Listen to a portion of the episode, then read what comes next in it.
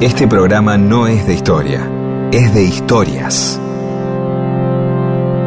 Historias para que no haya silencio, porque el silencio tiene demasiado prestigio.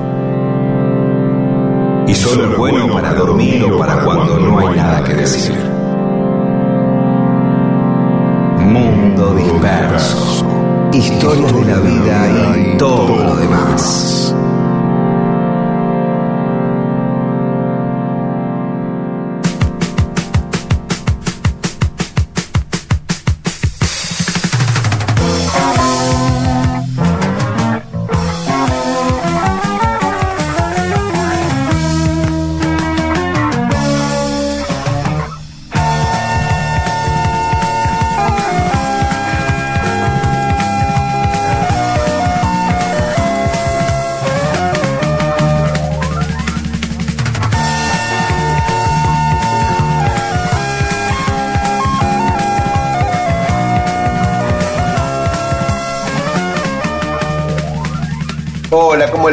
Aquí estamos en Mundo Disperso. Somos Rodolfo García, Pedro Saborido, Daniel Míguez. Y hablando de Rodolfo García, Jaguar, la banda de Rodolfo García, sacó su disco. Y en medio de la pandemia, es difícil ir a la disquería a comprarlo. Todavía no lo fui a buscar yo el disco, ¿eh? Claro, te estoy esperando. está costando salir de casa, soy sincero. Sí, claro. Me quedó mucho lo de Alberto. Y aparte uno con este, digamos, en determinados trabajos, que no es necesario salir, bueno, mejor aportarnos saliendo. Pero Claro. siempre lo voy a ir a buscar. Pero bueno, lo más importante es esto. Jaguar ¿Cómo? sacó un nuevo disco. Sí, ¿y cómo hago para.? Bueno, yo no porque Rodo me lo va a regalar, pero a un par de amigos me preguntaron cómo hacen para comprarlo. Bueno, se, ¿Qué, se- ¿Lo se compran ven- por internet? Claro, por internet, por Mercado Libre, y si no, el Club del Disco. Busquen Club del Disco eh, en internet, que es, que es el sello que, que lo produjo, ¿no? Que lo, que lo Mm. fabricó y demás. Así que eh, Me lo, más, encanta el nombre. Maravilloso. lo mejor es eso, el Club del Disco. Es Sí, un grupo de músicos que están trabajando en esto de Hermoso. producir música de, de gente no tan conocida. Este, es muy importante la tarea que realizan. Recomiendo que se conecten con eso, con el Club del Disco, y ellos se ocupan de hacérselo llegar a su domicilio. Sí, Detrás del río Sí, se llama el disco. detrás del río. Ese es un tema, eh, un tema tuyo y de Dani Ferrón, la autoría, Rodo, ¿no? Así es. es. un tema que está dedicado al flaco y tiene que ver, bueno, que luego de su partida eh, las cenizas se, se arrojaron al río de la Plata, como había sido su deseo, ¿no? Y tiene que ver con eso. Bueno, entonces, ¿sabes qué? Después de alguno, cuando pasemos los mensajes de los oyentes, después de, lo- de una tanda de mensajes, ponemos detrás del río, ¿eh? Che, y el jueves pasado se celebraron los 100 años de la radio en la Argentina. ¿eh? Ah, 100 saludos años a redonditos. A todo RTA, Campana, a Alejo, Ponlesica, a Jiménez, a Rosario Lufrano, a, a- a González, a Adrián González, a todos los, y a todos, y después también a los trabajadores en segundo término. Claro. Este, mucha, y a toda la gente que hace la radiofonía en, en la Argentina. La Sí, sí. REA. La REA.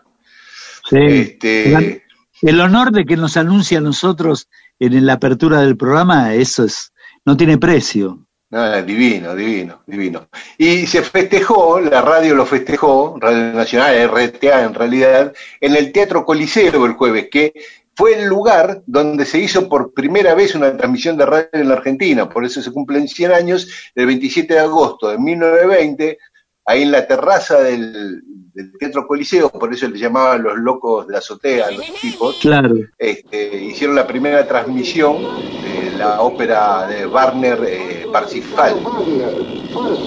Claro. Y estos muchachos que eran muy jovencitos, estudiantes de medicina, todos ellos, Enrique Susini, Miguel Mujica, César Guerrico y Luis Romero Carranza, hicieron la primera transmisión de radio. Concebirla y lanzarla. que se habían entusiasmado cuando vino Marconi a la Argentina. Yo no sabía que Marconi, el inventor de la radio, años antes había estado acá en Buenos Aires para el festejo del centenario, en 1910. Ajá. Este, y estos tipos, estos chicos, este, se entusiasmaron con la llegada de Marconi y su invento y empezaron a tratar de hacer una transmisión acá, primero como radioaficionados y después lograron una transmisión de radio. Claro, como Graham Bell, esos tipos Edison, que eran como los Steve Jobs o los Bill Gates de la época, ¿no? Eran los tipos que, juntaban la tecnología con, con el éxito este, este, empresario, ¿sí? Claro. Este, y, ahí es donde aparecían, este, entonces, eh, esa, esa idolatría que es la que inspiró a estos muchachos a subirse a la azotea y a tratar de, bueno, nada, de arrancar la radiofonía argentina. Totalmente. Y lo, curioso que, lo curioso es que siendo todos médicos, eh, todos después desarrollaron sus carreras vinculadas a, la radio. Eh, Enrique Susini o, al arte, ¿no? Aparte fue director del Teatro Colón, fue el primer director de Canal 7, Susini, y además ah, eh, fue, sí, fue el primer director general de Canal 7 y fue, este, hizo una, una, película como director de cine que ganó el primer premio internacional para la Argentina en el Festival de Venecia.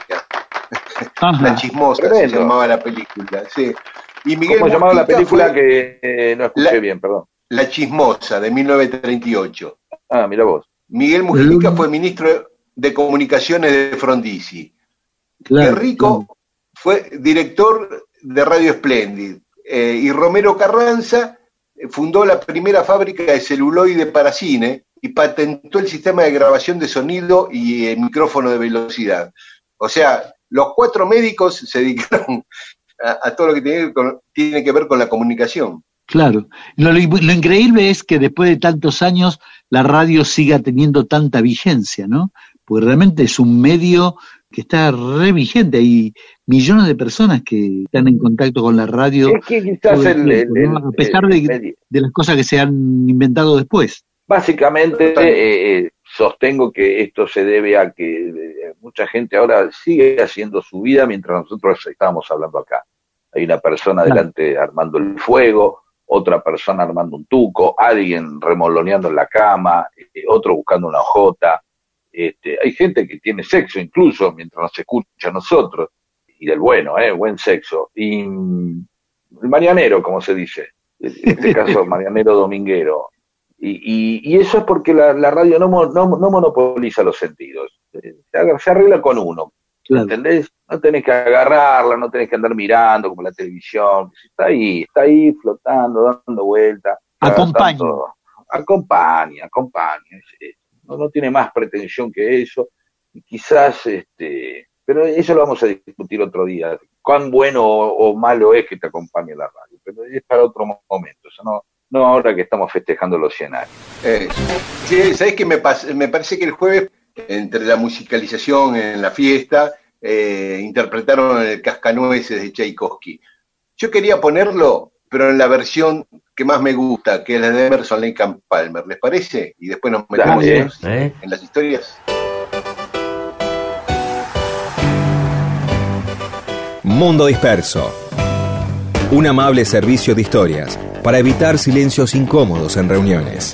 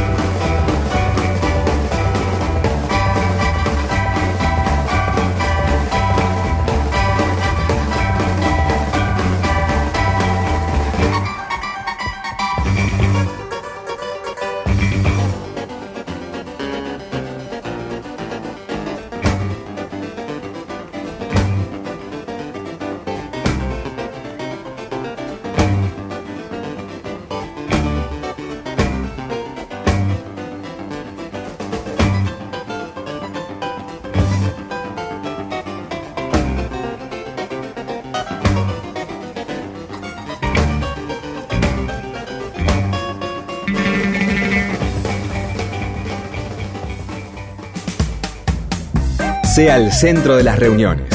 Escuche Mundo Disperso y apréndase las más interesantes historias para contar.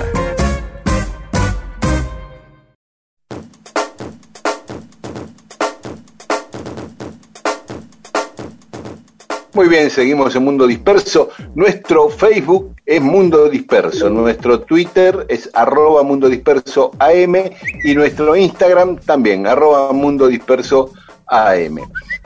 Eh, le habíamos contado que Lavalle era muy enamoradizo y contamos la pelea de Lavalle con el gobernador de La Rioja, Brizuela, por el amor de una mujer.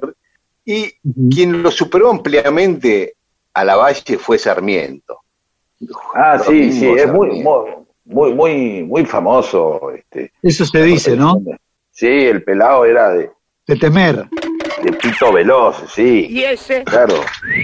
Parecía una manera, digamos, elegante, ya que estamos hablando de un prócer, ¿no? Chicos, por favor. No es algo que se diga en las escuelas, ¿no? Se, se habla de, ¿no? dice, bueno, acá el, el maestro Sarmiento que trajo maestras, iba al colegio, este, no faltaba aunque lloviera o hiciera calor y también era así de, de, de- de Sí. envainar al pelado seguido, no, no se le dice eso a los chicos, está el cuadrito ahí, está el cuadrito ahí y Tuvo como más. novias muchas, siendo maestro tuvo como novias muchas alumnas, que hoy iría preso. No, pero ¿cómo? ¿en sí, serio? sí, sí, claro. tremendo. Qué noche, Sí, sí. O sea, eh, no pasa un... O sea, en- hoy en Cana de una, así. que está preso. De una, de no una. puede ser. Este, pero igual no vamos a contar todas las historias de amor de Sarmiento porque sería interminable. Sino así como o barbarie, eh, digamos, un bárbaro, sexualmente un depredador.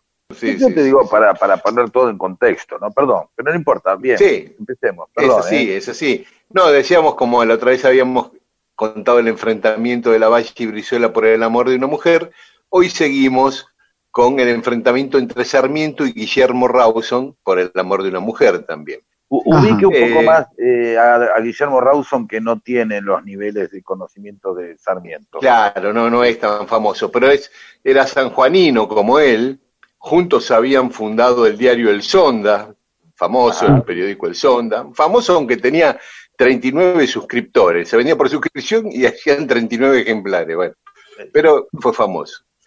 Bueno, era un médico muy prestigioso, hasta el punto que el hospital lleva su nombre, Claro. este, el hospital Rawson, la capital de Chubut le pusieron su nombre, era, fue ministro, ¿eh? ministro del Interior de Bartolomé Mitre. La cuestión es que en San Juan, cuando eran jóvenes, estaban muy unidos, estudiaron juntos, estudiaron juntos italiano allá en San Juan y fundaron el Sonda. En un momento, Sarmiento, que para ese entonces, siendo joven, ya tenía una hija, Faustina, que eh, vivía con su mamá, con Paula Albarracín, con la abuela de la nena, se va Claro. a Chile. Y en Valparaíso conoce a una pareja, un matrimonio, que lo integraban Domingo Fidel Castro, mira, Fidel Castro, y Benita Martínez Pastoriza. Castro era Ajá. chilena y Benita era sanjuanina como Sarmiento. Y Sarmiento frecuentaba cada vez más seguido la casa de los Castros. Vos pensás que Castro tenía 61 años y Benita 21, o sea, le llevaba 40. Sarmiento tenía 32. En un momento Castro se enferma, se enferma mal, queda postrado en la cama y, y muy grave, ¿no? Y Sarmiento iba a charlar con Benita, a, a consolarla, y de tanto charlar, en una de esas charlas, Benita queda embarazada. Uh, El Miráculo. 17 de- pero Sarmiento, eh, este, Padre Inmortal, ¿cómo era la canción? Padre del aula, Sarmiento inmortal. Sí, eh, justo del aula, sí. El 17 de abril de 1845 nace un hermoso niño al que le ponen también como el padre, Domingo Fidel Castro. Dominguito, el famoso Dominguito. Dominguito. Ah, este es el Exacto. famoso Dominguito. O sea, no era, Este no tenía, famoso al principio no se llama, no se llamaba al principio, este, yo pensé que era Domingo No. por él, no, era por el, El nombre del el padre. Pero después se llamó el nombre Sarmiento, del en padre. momento lo, Sí, lo reconoció Sí. después. Tres años después, el 19 de mayo de 1848, cuando ya murió el hombre este, Castro, Sarmiento se casa con Benita en Santiago de Chile y le cambian el apellido a Dominguito. Le sacan Castro y le ponen Sarmiento. Y a partir de ahí, cuando el nene ya tenía tres años, pasa a llamarse Domingo Sarmiento. Después de la caída de Rosas, Sarmiento se va a vivir a Buenos Aires por primera vez. Y Benita con Dominguito van un par de años más tarde, de Chile a Buenos Aires. Sarmiento vivía en Rivadavia entre Suipache y Esmeralda, en la cuadra donde está Radio Continental, para que se ubiquen los porteños.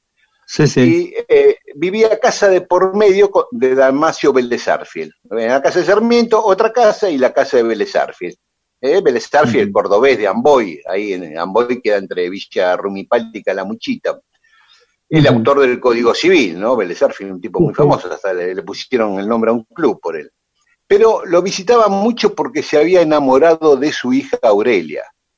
Aurelia, una jovencita de 19 años en ese momento, cuando vuelve Benita, viene a vivir con su marido, con Sarmiento, acá a esa casa, con Dominguito, a los dos meses se da cuenta, se entera de la infidelidad de Sarmiento y empieza una crisis matrimonial. A lo cual Sarmiento habrá, claro, habrá, Sarmiento le habrá dicho, ¿y vos qué hablas? Y sí, claro, ya, chicos, sí. Claro. Ya veníamos jugando los dos. Había un antecedente. A, a, estas transgresiones. Sí, oh. por, por ahora ella no, por ahora ella no hay ah, no, y, de antes que, ella... Ah, bueno, ah, sí, antes, claro, con Pero, Castro, por sí, culió con Sarmiento, con el tipo durmiendo en la habitación de al lado. Perdone que hable de estos términos tan crudos. Sí, sí, sí, no, técnicamente, son términos técnicos. técnicamente, o sea, padre del aula, Sarmiento Inmortal, le, dio así. Eh, un, un, hijo de puta, vos me venís a decir civilización barbarie, te, te, estuviste trincando con una mina con el esposo este, postrado al lado. Uh, es una porquería. Es una escena tremenda esto. Por Dios, qué domingo a la mañana, tremendo, espantoso que estoy viviendo. Antes de comer. ¿Cómo le estamos haciendo esto a la gente? ¿Qué creí que, creí que les podía interesar. No, pero es tremendo eso. Es una escena espantosa. Porque uno tiene a Sarmiento pelado así cabezón, o sea, la cara de mármol, digamos, el, la jeta, digamos, que tiene del cuadro, pero Sarmiento fue joven también, y era de barba esta época. Sí, tenía barba, tenía entradas, tenía entradas. Eh, claro, pero era barbudo, era un barbado, digamos. Sí. No, no era el Sarmiento ese. Claro, bueno, lo dice este, fue ya de chico era viejo, no.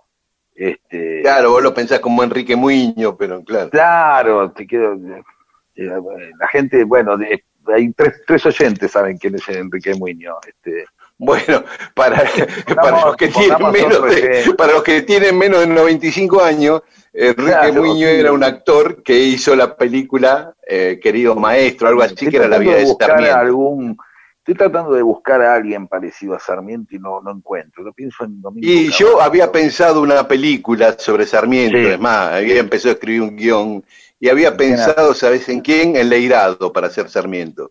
Eh, pero tiene mucha más percha, le falta muchos años. No, por supuesto que sí. No, bueno, por un Sarmiento joven pensaba. Ah, bueno. Bueno, así lo vamos a hacer un poco de música. así no, pero déjame ah, eh, ah. déjame encontrar el punto. Sí, perdón. Que quiero contarles una cosita de Aurelia, porque ahí ya después desembocamos en, en el nudo de la historia que les quiero contar. Aurelia venía de una dura experiencia y era el, centro de los comentarios de toda la sociedad porteña en ese momento, cuando Sarmiento empieza la relación con ella.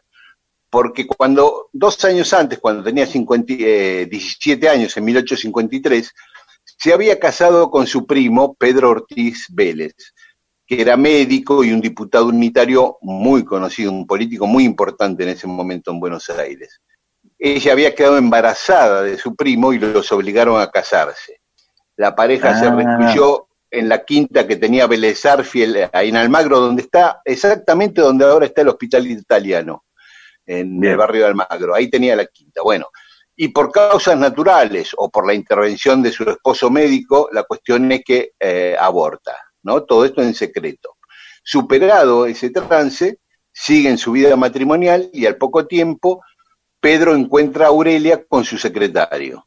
Oh. Saca el chumbo, el No. muchacho que estaba con Aurelia se esconde dentro del ropero, como en, las, en los sketches cómicos, pero acá no fue cómico. Pedro empezó a disparar tiros contra el ropero y lo mató. No. Entonces a Pedro, que era un político muy destacado en ese momento, lo declaran loco para que zafe de la cárcel.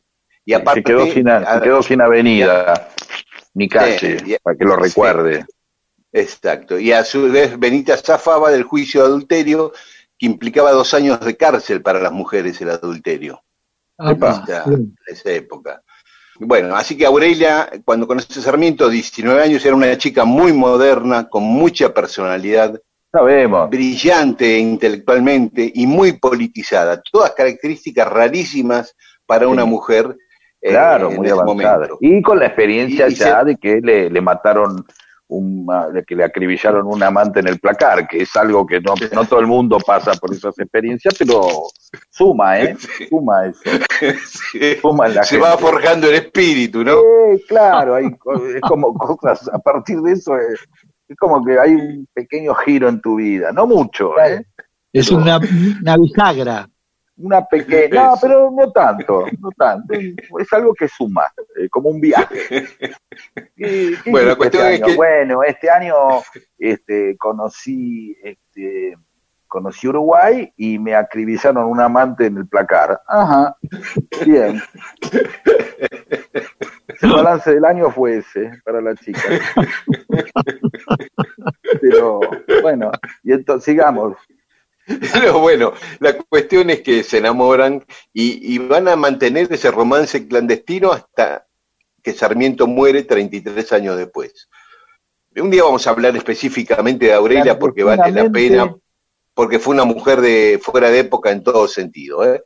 Perdón, escuche, eh, esto es un dato que yo recuerdo, de alguna vez habré escuchado, que Sarmiento iba caminando este, hasta la casa de los Vélez Arfield y, y tenía, digamos, el amorío ahí en la propia casa de los Vélez Arfield. Claro, claro.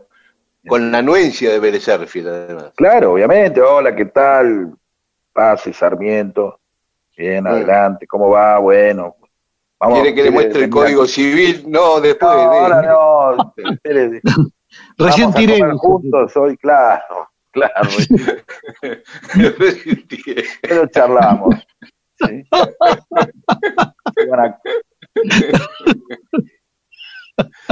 Y a- ahí, evidentemente, este Sarmiento bajaba y, y ¿qué tal? Bien, estuve hablando del zoológico un poco. Así, perfectamente. Ah, paso todo el día pensando en vos. Ah, ah, ¿qué hay de mal en todo esto? Ah, paso todo el día pensando en vos.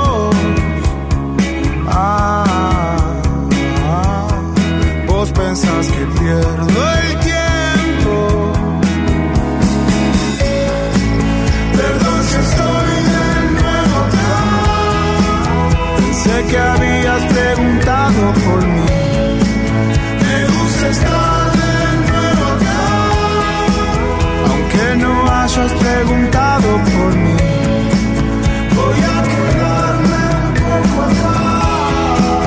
Cuidarte siempre a vos en la derrota. Hasta el final, el final.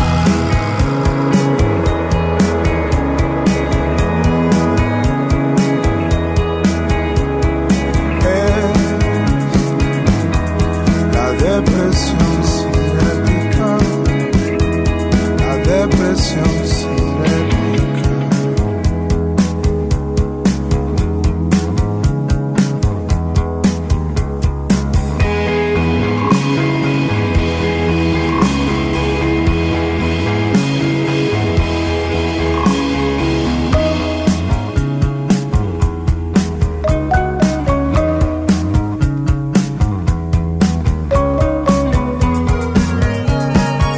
Mundo Disperso un servicio de historias para poder ser el centro de las reuniones. Muy bien, estamos en Mundo Disperso, le estamos contando eh, la historia del enfrentamiento que tuvieron Sarmiento y Guillermo Rawson, ambos sanjuaninos, eh, por el amor de una mujer. Pero todavía no habíamos llegado al punto. La cuestión es que la mujer de Sarmiento se entera, Benita, se entera del romance de Sarmiento con Aurelia Vélez y el matrimonio entra en crisis. Empiezan a llevar muy mal, ella muy celosa, lo, lo, acosa todo el tiempo con los celos y qué sé yo, pero Sarmiento no deja de visitar a Aurelia. La cuestión es que en 1862 Sarmiento pasa a ser gobernador de San Juan y Benita no quiere ir, se queda en Buenos Aires. Y Aurelia también se queda en Buenos Aires. Pero Benita se queda tranquila porque creía que con el, el alejamiento de Sarmiento el romance entre su marido y Aurelia había terminado. Pero no. Desde San Juan, Sarmiento le escribía cartas apasionadas a Aurelia, y un día Dominguito, el hijo, encuentra una de esas cartas y se la da a su mamá. Y ahí se pudre todo de verdad. Porque todo Buenos Aires se enteró del romance y del escándalo este y del romance de Sarmiento con la hija de Vélez Entonces ahí sí, Sarmiento y Benita entran en una guerra sin cuartel. Mitre, que era el presidente de la nación, trata de mediar. Hay muchas uh. cartas eh, entre Mitre y Sarmiento hablando del tema este porque Mitre había puesto a su amigo Sarmiento como gobernador de San Juan, pero también había puesto a Vélez como ministro de Economía y a Guillermo Rawson como ministro de Interior. Uh. Ahora bien, tiempo después de esto, Sarmiento se entera que Benita empezó una relación con Guillermo Rawson. Uh. Y un poquito después se entera que Benita está embarazada. Uh. Opa, viste, lo mismo que hiciste vos. Eh, el machismo, el machismo lo hizo estallar a Sarmiento, porque el poliamor le parecía bien para él, pero no para la mujer, ¿viste? Obviamente, obviamente, típico aparte, ¿no? De manual. Ya decís, ya, Benita, tenía ante, Benita tenía antecedentes, digamos, no te tiene que sorprender ahora. ¿Sí? Bueno, quedó embarazada de vos, de otro, ¿no? Sí, pero además. Ahora aparecía otro un Sarmiento Rawson, un Rawson Sarmiento ahí. Además, Dominguito se puso del lado de la madre, ¿viste? Eh, él le escribe a Mitre en una de las cartas, le escribe, Sarmiento, he roto con Dominguito, es decir, me he arrancado una parte del corazón. Explotador sin sentimientos de caballero me ha anunciado que estará con ella, o sea, con su madre, ¿no? Le he indicado que pida habilitación de edad y se emancipe. Claro, que él no le iba a pasar más guita. En esos días le llega a Sarmiento la noticia de que Benita perdió el embarazo y le escribe nuevamente a Mitre que le quite, le pide que le quite la pensión, una pensión que cobraba Benita, dice, para forzarla por hambre, le dice Sarmiento. Uf, qué, gran tipo el padre del aula, ¿eh? sí, sí. Y, Mitre, le responde. Ya, pidamos cambiar el nombre de la avenida, ya, por favor, bajen los cuadros del aula, chicos. No se puede. O sea, yo entiendo que muchas cosas como educador estuvo bárbaro y como civilizador, pero esta forma de tratar al hijo y a la madre y a su esposa, ya, ya venimos de ya venimos de tener sexo con, con un moribundo del otro lado de la cortina. Este, está eh, bravo el tipo. ¿Qué, más nos vamos a enterar esta mañana? no, no, no, no, Mitre, Mitre le escribe, le responde a Sarmiento en una carta, dice, mi querido Sarmiento, he hablado con Benita y con Rawson, y con ambos he sido expreso y categórico. Pero si pretende sitiarla por hambre, he adquirido en mi conversación con ella la certidumbre de que no la reducirá por esos medios. Entonces le aconseja que vuelva a la casa, que Rawson se corre, si él vuelve a vivir con Benita, Rawson se abre, y que quede todo en apariencias. Le dice, mira qué bien como se lo dice Mitre, entrando sencillamente al hogar, ¿no? Entrando sencillamente con seriedad y mansedumbre al triste y frío hogar de aquí en adelante, no ya para hacer la vida en común en la atmósfera de las simpatías, sino para hacer el sacrificio generoso de la felicidad y el porvenir del hijo que le sobrevivirá. que se la va a encantar vivir con tu mujer Le dice. Por el pibe. Claro. Por el Sarmiento pibe. él- le dice que ni loco, y entonces Mitre dice, bueno, hay que sacarlo de acá, y lo manda a Estados Unidos de embajador. Y Ajá. ahí en Estados Unidos... ¿Por qué? Por el eh, escándalo. para aplacar todo el escándalo. Y Aurelia se convierte en la principal operadora política de la candidatura de Sarmiento. Y, mientras, y Rawson a su vez lucha con todo contra la candidatura de Sarmiento hasta el final. O sea, la pelea de Rawson y Sarmiento siguió hasta el final Por- por la pe- encarnizadamente. Para que no, para que, digamos, eh, Rauso ya no, no, loco, no quiero que este sea presidente, pero él también se proponía como presidente o no. O sea, No, no, no, no. Él, él apoyaba la candidatura presidencial de Elizalde, de Rawson. Pero sobre Bien. todo quería que no fuera Sarmiento. Este, y, y se supone que mantenía esa- seguía manteniendo esa relación con Benita Rawson y Sarmiento nunca más tuvo relación con Benita, ¿no? Nunca más volvió a hablar con ella, aunque siguieron casados formalmente toda la vida, ¿no? Y con Dominguito, Bueno, esta, y con Dominguito tampoco, porque Dominguito murió en la guerra del Paraguay, aún Claro. estando peleados, o sea, no lo vio más Sarmiento desde que se pelearon, Uh, y el pibe murió en la guerra de Paraguay. Así que mierda. eso fue un drama muy grande para Sarmiento. Espantoso, espantoso. Sí, sí, sí. sí. Ahora, No por ¿cómo, cómo fue esto? Que, eh, digamos, eh, Dominguito nació en Chile y era soldado Eh, argentino en la guerra de Paraguay. Sí, sí, sí, Ajá. sí. Tenía la doble nacionalidad. Sus padres Ah, eran, eran argentinos, los dos sanjuaninos. Claro, claro, claro. Así que, bueno, esta es la historia del enfrentamiento, en este caso, así como contamos del otro día el de la Valle, en este caso es el de Sarmiento con Rawson por el amor de una mujer. y cómo, cómo eh, eh, eh, este, sin tratar de, de tomar esto en broma, cómo muchas veces esa, eh, la, historia no está sola, eh, se mueve a partir de los grandes valores y los grandes proyectos y la política grande, sino a partir de las de las, los propios movimientos son de, de, de, de cualquier ser humano, ¿no? Y esas debilidades, o debilidades o fortalezas, como que lo quiera ver, ¿no? Pero Sí, eh, sí, sí. esta puja política de un tipo que termina proyectándose como presidente, siendo embajador en los Estados Unidos, y es embajador de Estados Unidos a partir de que lo mueven para evitar seguramente un escándalo político, dado que, bueno, en el medio estaba un- era un, a ver, era un, era un, quilombo, pero era un quilombo entre, entre pesos pesados, digamos, y, y en eso en un país, eh, digamos, chico, donde todo trascendería rápidamente, ¿no?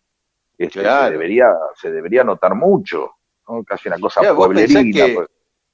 Además, en esa época, no sé, el presidente tenía cuatro o cinco ministros nada más. Dos de Claro. ellos, uno era eh, el, el padre del amante de Sarmiento y el otro eh, era el amante de la mujer de Sarmiento, Raus. Claro, era entre ellos, decir, chicos, vayan a coger más lejos, por favor, pero no, era todo ahí, digo, ¿qué pasa? No, no conocen otra gente. Y aparte, yo tenía esta idea de, de- creo que lo contaste vos en alguna otra misión, de, de- de Sarmiento siendo presidente iba caminando hasta la casa de... de- Claro. Claro, porque conté los atentados a presidente y cuando a, Sarmiento le, le- le hacen un atentado, le disparan, era porque iba a la casa de, de Aurelia. Claro, ahí Pero además los protagonistas todos tenían grandes ambiciones, no eran pichis. Claro, sí, Todos los que estaban jugando el partido tenían las, más, las máximas ambiciones. Aparte, quiero Eh, ser y- presidente y quiero a, a- quiero a esta mujer y el otro también, o sea, era gente orgullosa, evidentemente, ¿no? Este, Sí, sí, hasta, hasta Pedro Ortiz Vélez, que también pintaba para grandes cosas si no fuera por, por el asesinato que cometió. Estoy vencida porque el mundo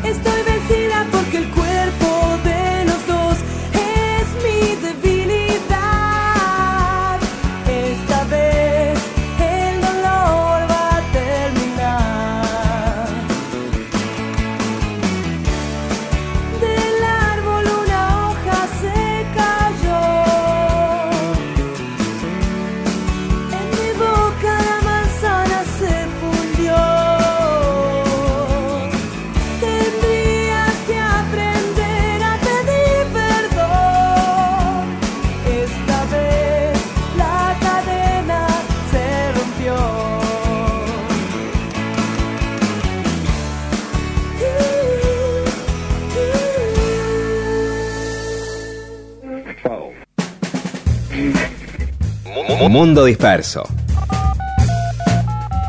Un servicio de historias para poder ser el centro de las reuniones.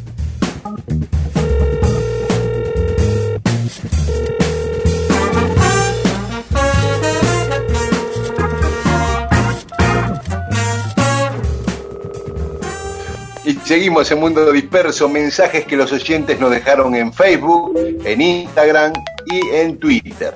Vamos eh, con la Valle acerca de su propensión a, a mezclar amoríos en medio de las campañas militares. Y, y Paco de Lomas, que está escuchando con su esposo Sergio, dice, la Valle no tenía código. Se refiere a esto que el tipo eh, este, iba a ir a verlo a Brizuela, ¿no? Y pero antes se cruzó con la esposa de, Brizu- de Brizuela y entonces este, se la llevó y tuvo sexo con ella, después el tipo se deprimió, no todo eso. Y Patricia Petruccelli dice las historias de la Valle, ja, expone, los escucho mientras tejo, ¿eh? son lo más vivo a unas cuadras de Urdininea, tardé años en entender el cartel de esa calle. Claro, Urdininea eh, era el marido de una de, de- de las novias de la Valle.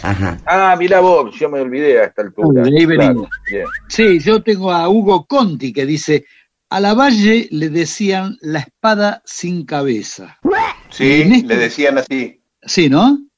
¿Por Sí. qué? Néstor, ¿Por qué, Pedro? Porque mm, eh, decían que era un gran militar, pero políticamente era muy torpe políticamente. Ah, mira vos. No, yo pensé que era una especie de, de- de- de- de particularidad de, de un sable, que era algo técnico propio del arma, qué sé yo. Eh, Viste, como el sable corvo, la espada sin cabeza. Está bien, está bien. Bueno, Néstor Raúl Reza dice, ¿a quién no le hicieron escuchar en el colegio el romance de la muerte de Juan Lavalle? A mí no. Sí, a mí tampoco, pero es conocido. Bueno, se, se hizo temporada durante larguísimo tiempo con Ernesto Sábato haciendo los relatos y Eduardo Falú. Falú tocando la guitarra.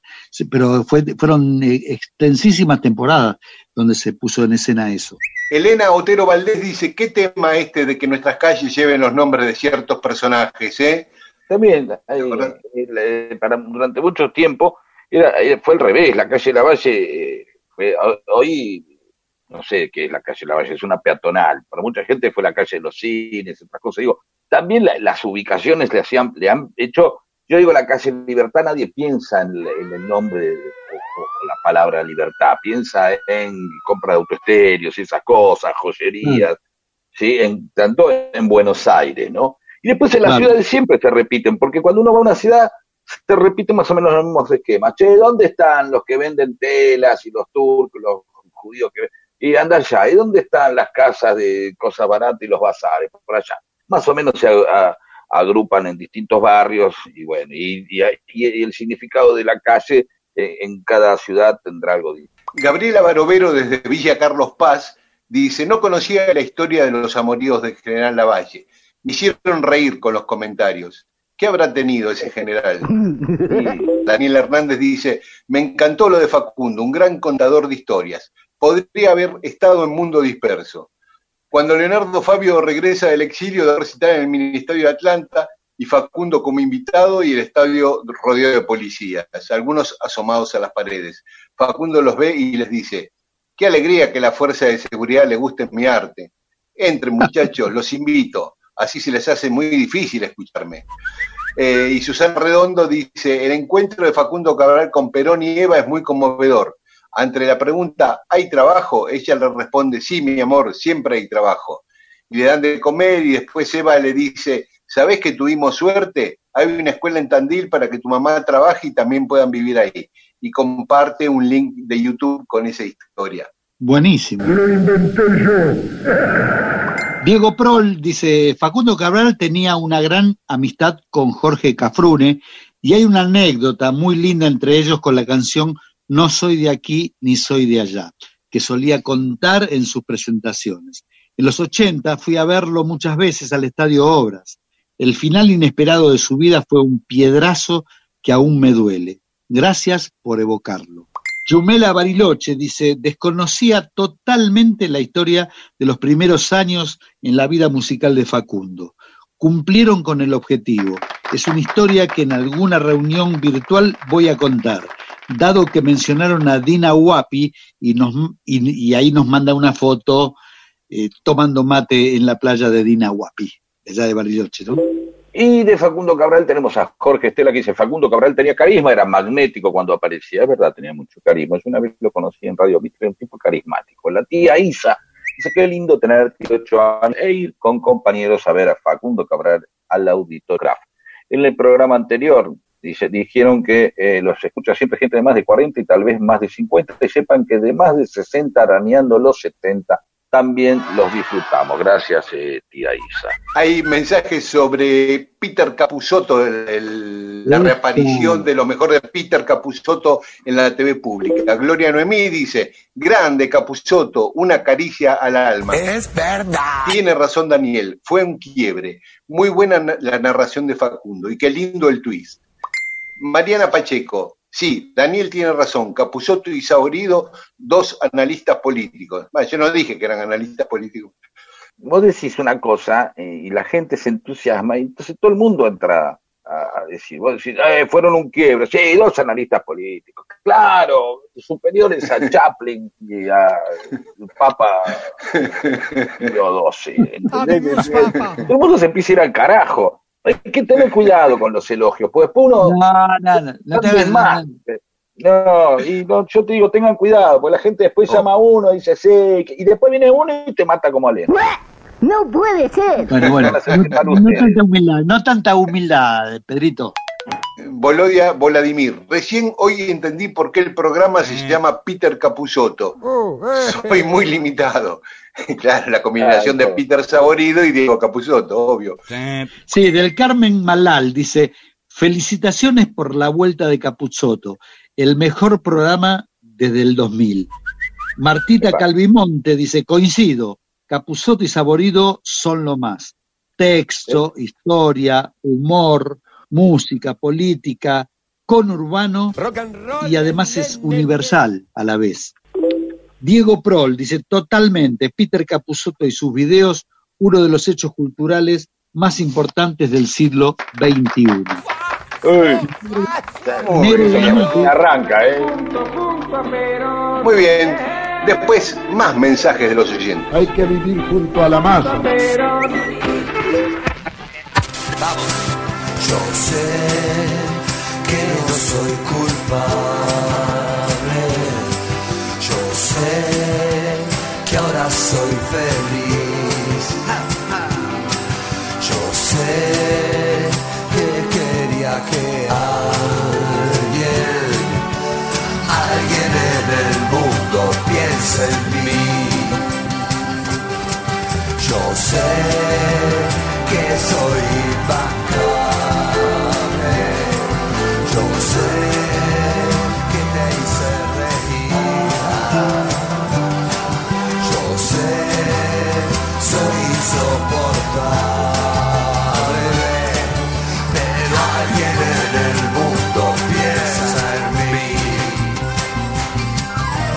Nada que hacer, nada que ver, solo vemos las películas negras.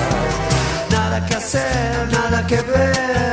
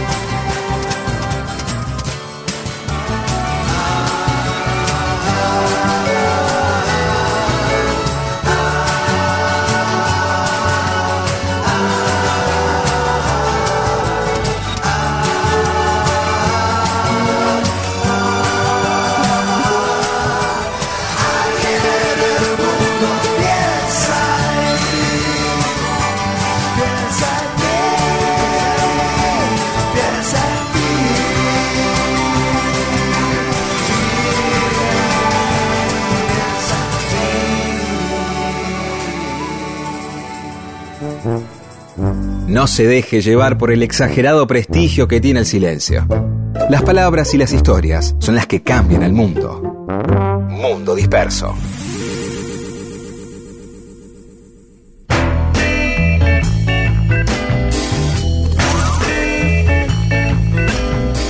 Y seguimos en Mundo Disperso en Radio Nacional, nuestra radio de bandera.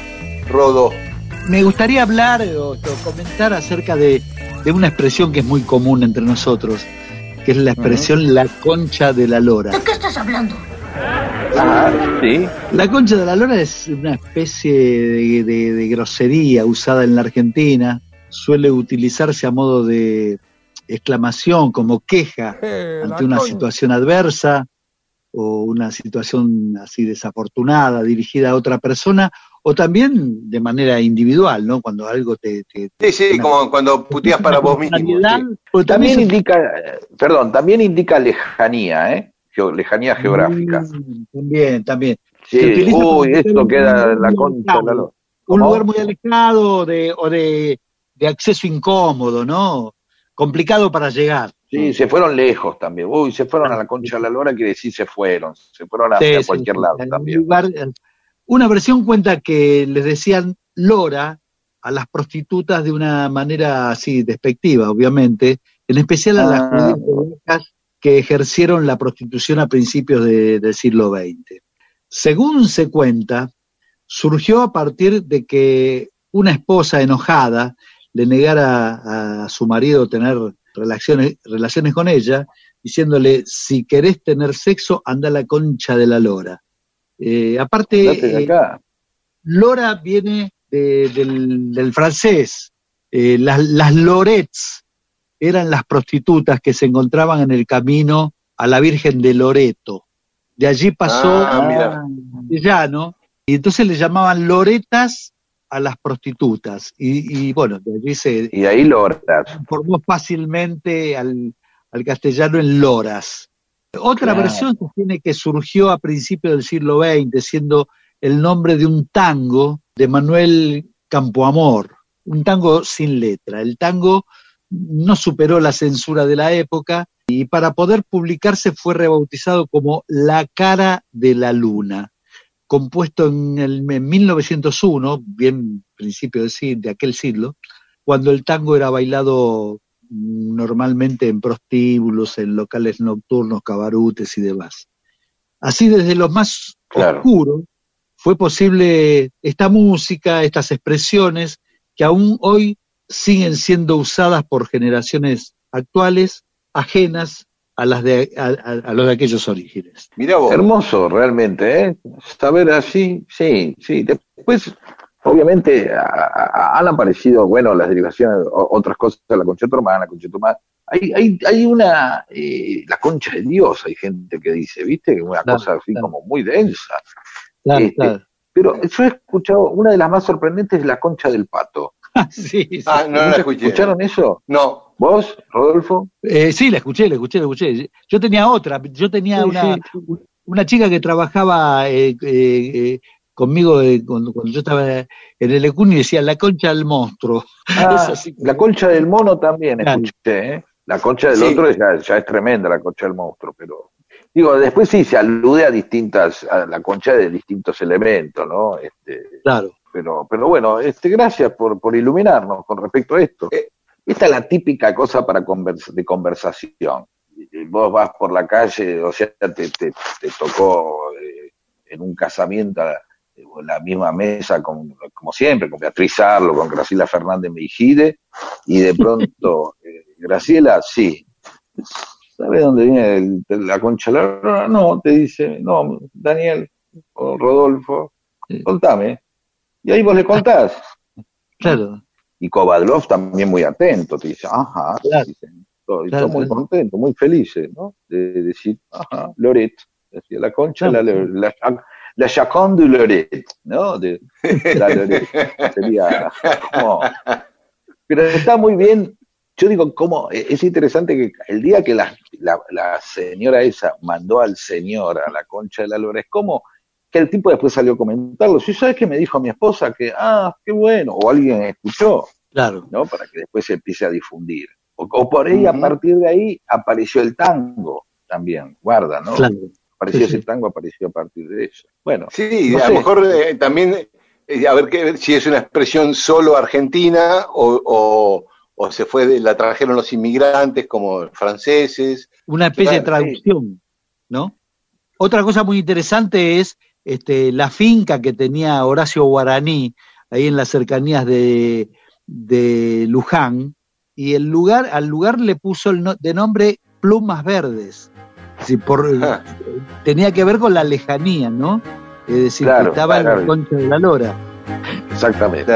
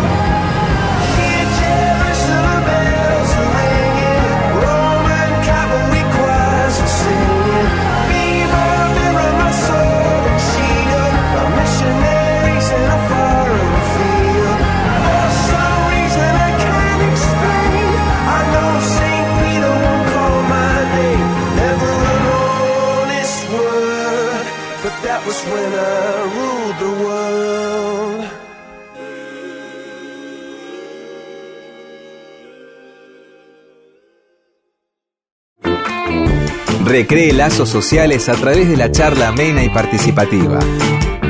Derrote al imperio. Sea usted el que cuenta las historias. Mundo disperso.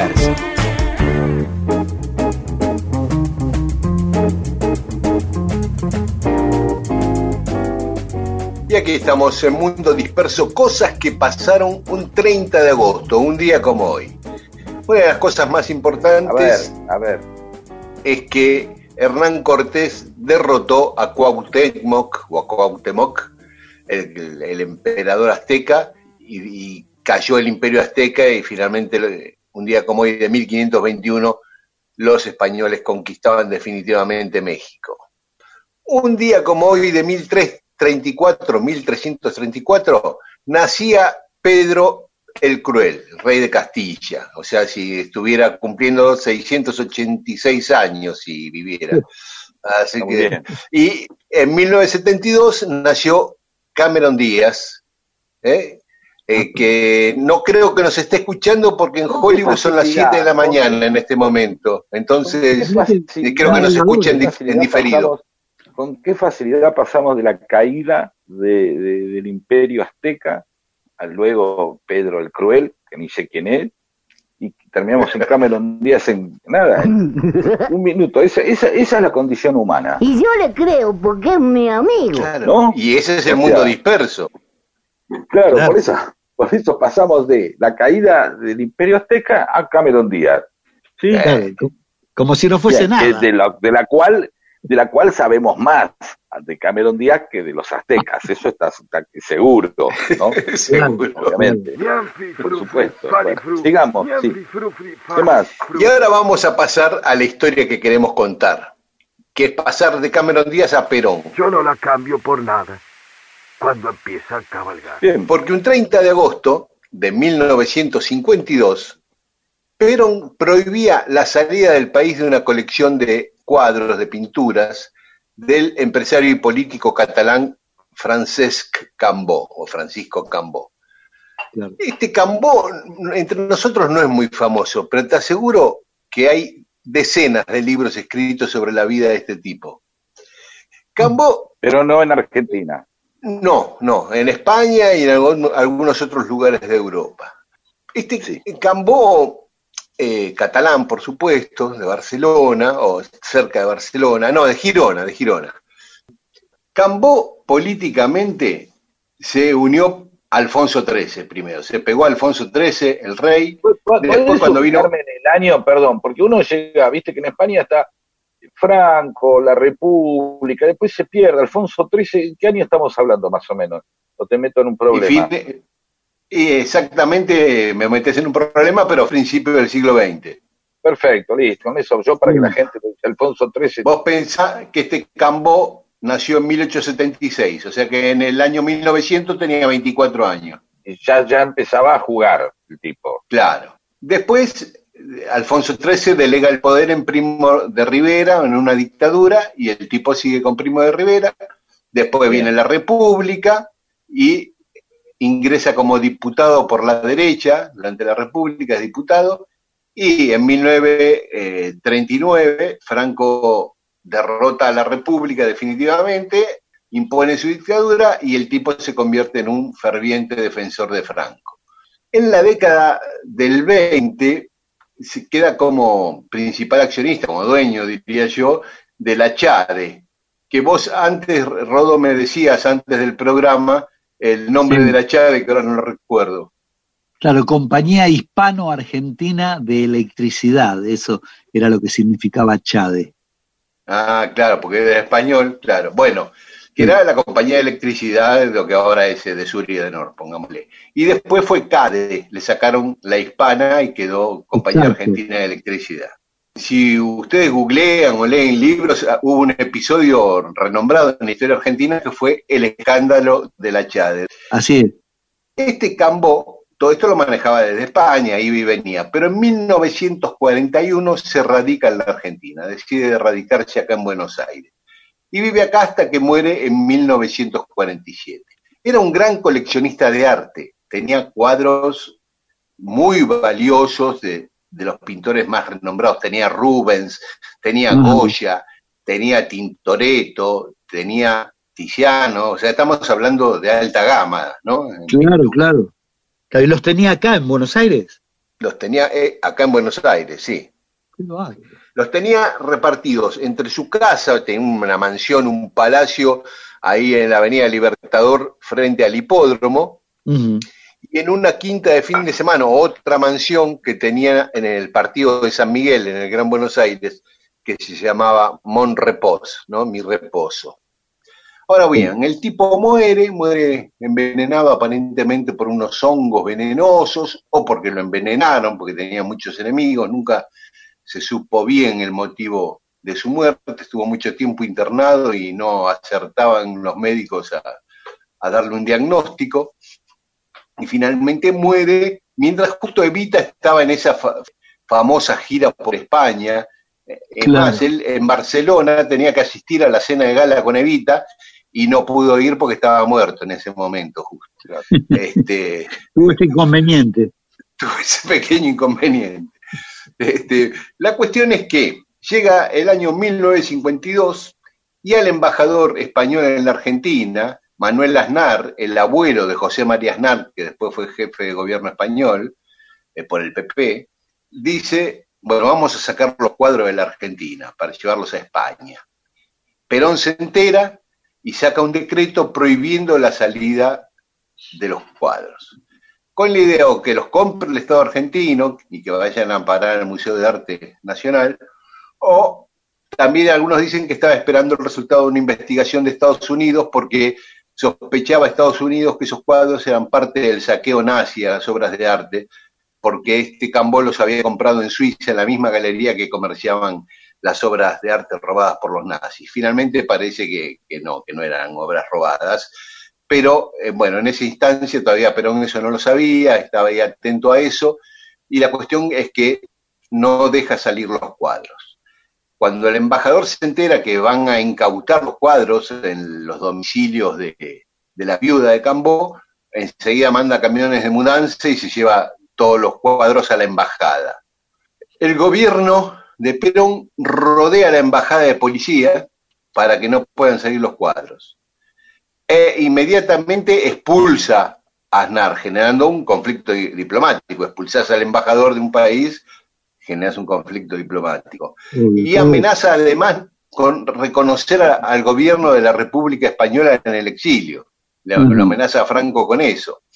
Con la embajada rodeada de policías, un empleado de la embajada que se mudaba a España, hace la mudanza, lleva sus cosas al puerto, por eso lo dejan salir, pero llevaba camuflados los cuadros. Y el ¿Dónde? tipo se piró. Perdón. Y entre, entre sus enseres, entre las cosas que tenía que trasladarse ¿Dónde- para volver a vivir a España.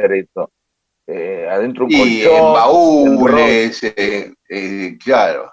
Bueno, pero ahí abrís y lo ves, adentro un baúl, como llevar un, digo, adentro de un Sí. enrollado en un caño de la cama, algo así. No, a lo mejor, a lo mejor, escúchame, eh, imagino que las telas las habrán sacado del marco, las habrán enrollado y ocupan poco espacio, relativamente, digo. En una Sí, sí. mudanza de muebles y de cosas. Igual es una proeza eso lo que lograron, ¿no? Sacar esas No, claro. obras. Sí, sí, sí, sí. Sí, Acá no lo podían creer cuando se enteraron, ¿viste? Cuando se enteraron el barco ya estaba en alta mar y llegó a Cádiz con los cuadros que fueron a parar al ayuntamiento de, de Barcelona. Bueno, eso había sucedido justamente un 30 de agosto, un día como hoy, pero de 1952. Después hubo un gran litigio entre la viuda de Cambó y su hija por la herencia que era recontra multimillonaria. Eh, incluso para los catalanes genera mucha controversia porque era un franquista acérrimo cuando eh, Cataluña básicamente era un opositor a Franco porque eh, no, eh, no respetaba las autonomías, la Sí, independencia del idioma. Y este Cambó se tiene un monumento rodo ahí un- por una calle que ustedes caminaban mucho, con aquella re- la vía Layetana. Claro, claro, es una de Ahí las avenidas principales. Ahí al lado, al lado de- claro, del barrio gótico. Claro, claro, a una cuadra del Palacio de la Música está el museo, para que tú digas. Exacto. El museo no, digo, el, ¿cómo se llama? El monumento. eh. Monumento, el monumento. Bueno, eh, una linda historia rara, vinculada a Perón, una historia no muy conocida, pero que fue tapa de los diarios muchos días acá en forma consecutiva en la Argentina, mucha expectativa si iba a romper relaciones con España, qué pasaba con la policía rodeando la embajada. Un, hecho poco conocido, pero que también tiene tiene ese aire ¿no? de, de, de- de película de estafador, espionaje, eh, este, los cuadros que van de un lado al otro. Podría haber cuadros falsos, ¿no? Un empresario, un envenenamiento, rodean la embajada, ¿no? Eh, este, eh, digamos, un- una, una, una, realmente un, un hermoso este, eh, tráiler donde no sé de qué haría Perón acá. Trabajando por el destino común. ¿Entiendes? Si es un, un malo que se quiere quedar con los cuadros o es el bueno y el malo triunfa. En realidad el malo no triunfa porque se muere, pero triunfan los españoles de alguna manera, ¿no? Que no queda claro igual quién es el, el que se quiere llevar esto. O sea, si es un interés del, del gobierno, evidentemente, o del el ayuntamiento Él- catalán, ¿no? En su testamento había dicho, había dejado ex- expreso que él quería que los cuadros queden para el ayuntamiento de Barcelona. Ah, y ahí se de esta se agarraron los tipos diciendo, eh, vamos, Eh. nuestro patrimonio se va, va a crecer muchísimo, quedémonos Claro. con esto, como sea. Listo, ahora se entendió todo, era una cosa que no me había cerrado. Escuchamos algo, algo de música. Algo que no sabemos qué es. Dale. Eh, ahí Eamon va a decidir con buen criterio. Es más o menos.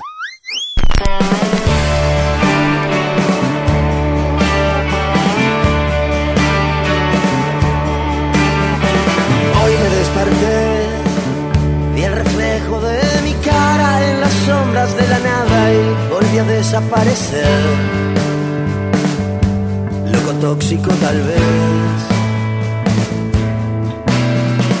Hoy me pregunté si los fantasmas del pasado que volvieron a mi lado van a desaparecer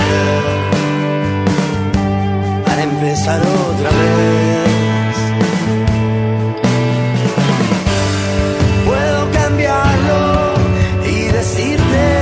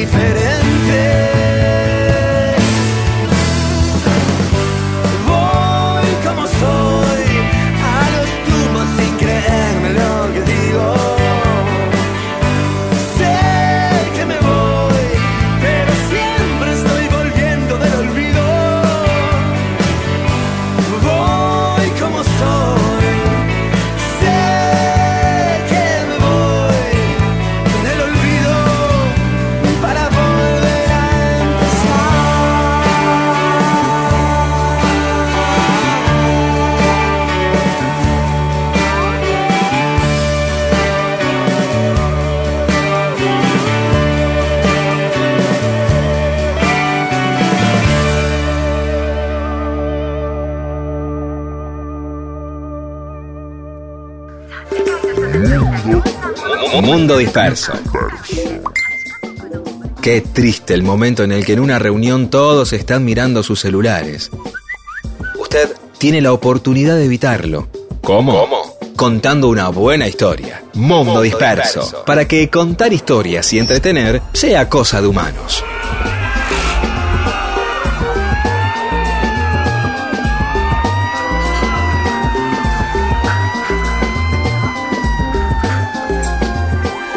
Bueno, habíamos prometido que teníamos más mensajes de los oyentes y aquí están. Bueno, Negro Granate dice, che, muy bueno, pero hablen de Perón, de Néstor. Hay que vivir junto a la masa. Laura Aliaga dice... Hablamos de Perón, hablamos varias veces de Perón, de Néstor no tanto. Bueno, La- Laura Aliaga dice, qué bello comienzo musical con Silvio, escuchando en chancletas. Eh. Lito Bacaicoa dice, hoy no mando mensaje para no darles letra y seguir exigiéndolos. Melancólico caballero de Maldonaspid. Me acuerdo de los Beatles, Beatles con doble E, ¿no? No los Beatles que conocemos, los famosos. Me acuerdo de los Beatles. Los vi en televisión, creo que en Casino Phillips, que conducía Mareco. Para mí, tenía siete años, eran los Beatles. Me parece que no estaba Sí, en Canal qué, qué estafa eso, ¿eh? Me parece que era Canal 9, me parece que lo trajo Romay. Pero sí, bueno. Romay lo trajo. Osteinbell dice Angaco en Boedo, también es un pasaje. Patricia Goicochea dice, buenísimo despedirse bailoteando hasta el domingo. Ah, ¿Cuándo te- porque terminamos el programa el otro día con Cosita Loca llamada Amor de Queen, entonces Así siempre terminamos con un tema pop bailable, ¿no? Para arriba.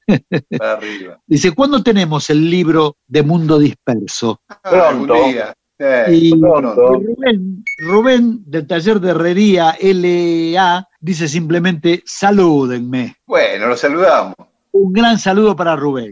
Andrés Acosta, entibiéndose la morcilla, ablandándose la proboleta, poético, encaminándose la tira, destapándose el tinto y escuchándose el mundo disperso. Si me quejo, soy un hijo de puta, no hacía falta terminarlo así. Gracias, Andrés Acosta. Jorge Alcalde dice, Jorge Alcalde, mundo disperso, la carqueja trop que te quita los más, uy, qué antiguo, los males digestivos que te producen las cucharadas de bilis que ingerimos de lunes a sábado. Gracias.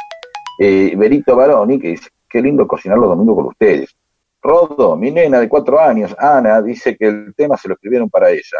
¿Cómo los quiero? Ana Y es verdad, y claro, está muy bien que cada uno piense que el tema se lo escribieron. ¿Por qué no?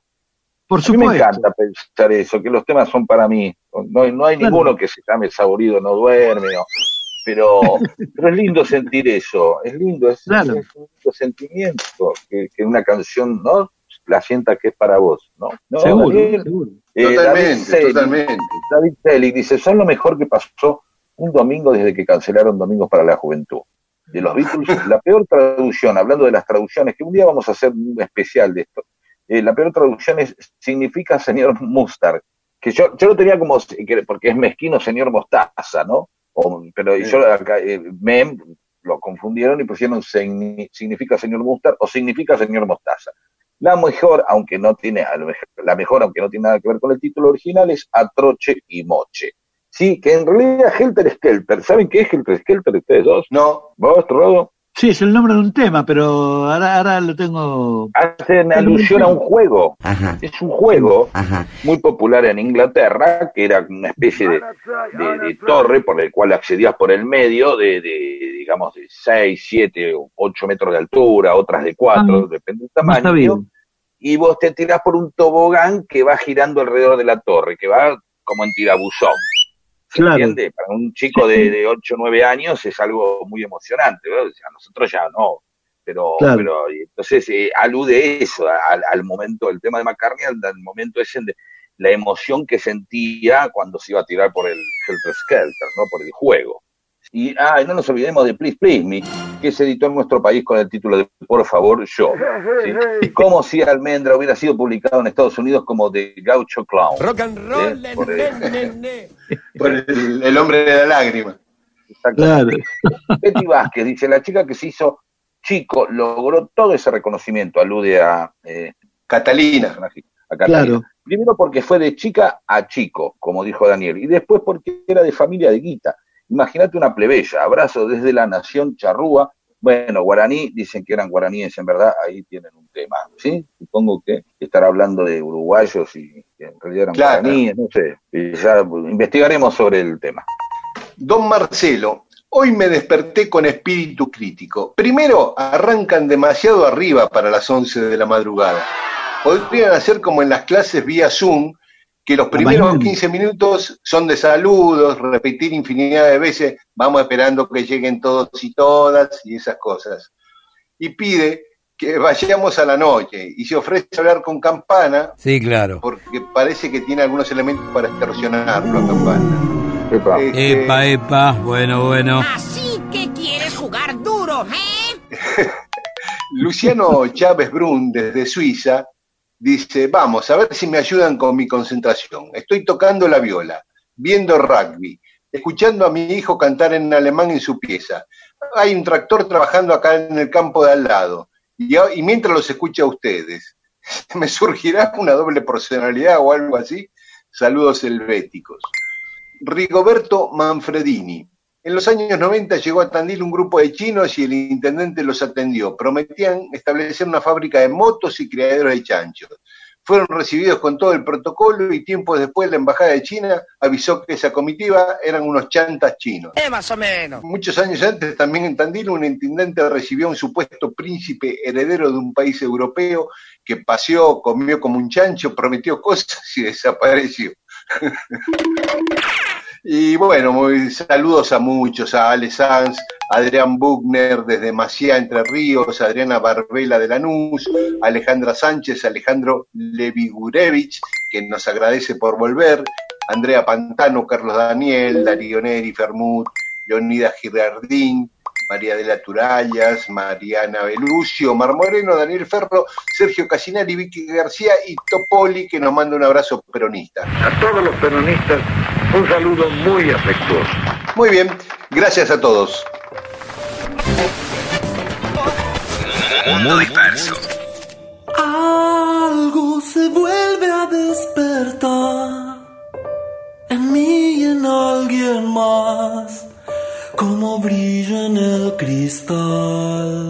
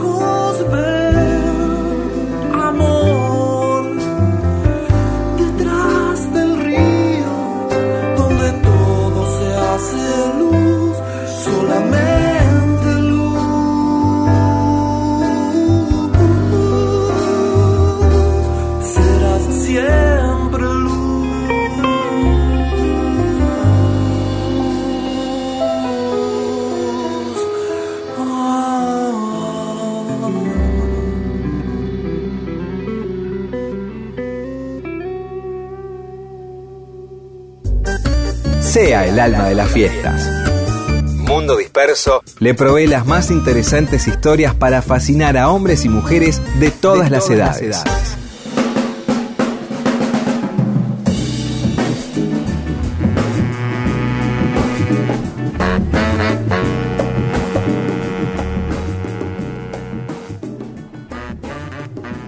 El otro día, a propósito de Catalina Erauso, decíamos que si se quedaba con su familia allá en España, difícilmente hubiera podido asumirse como varón.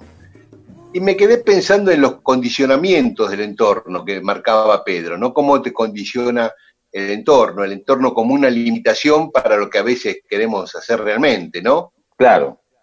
Yo pensaba, si estoy súper canoso, si yo me hubiera empezado a teñir cuando el pelo, cuando me salieron las primeras canas, nadie se hubiera dado cuenta. Ahora, si me tiño ahora, entonces, yo digo, si yo me voy a otro país donde no me conoce nadie, me tiño de platinado y, y está todo bien.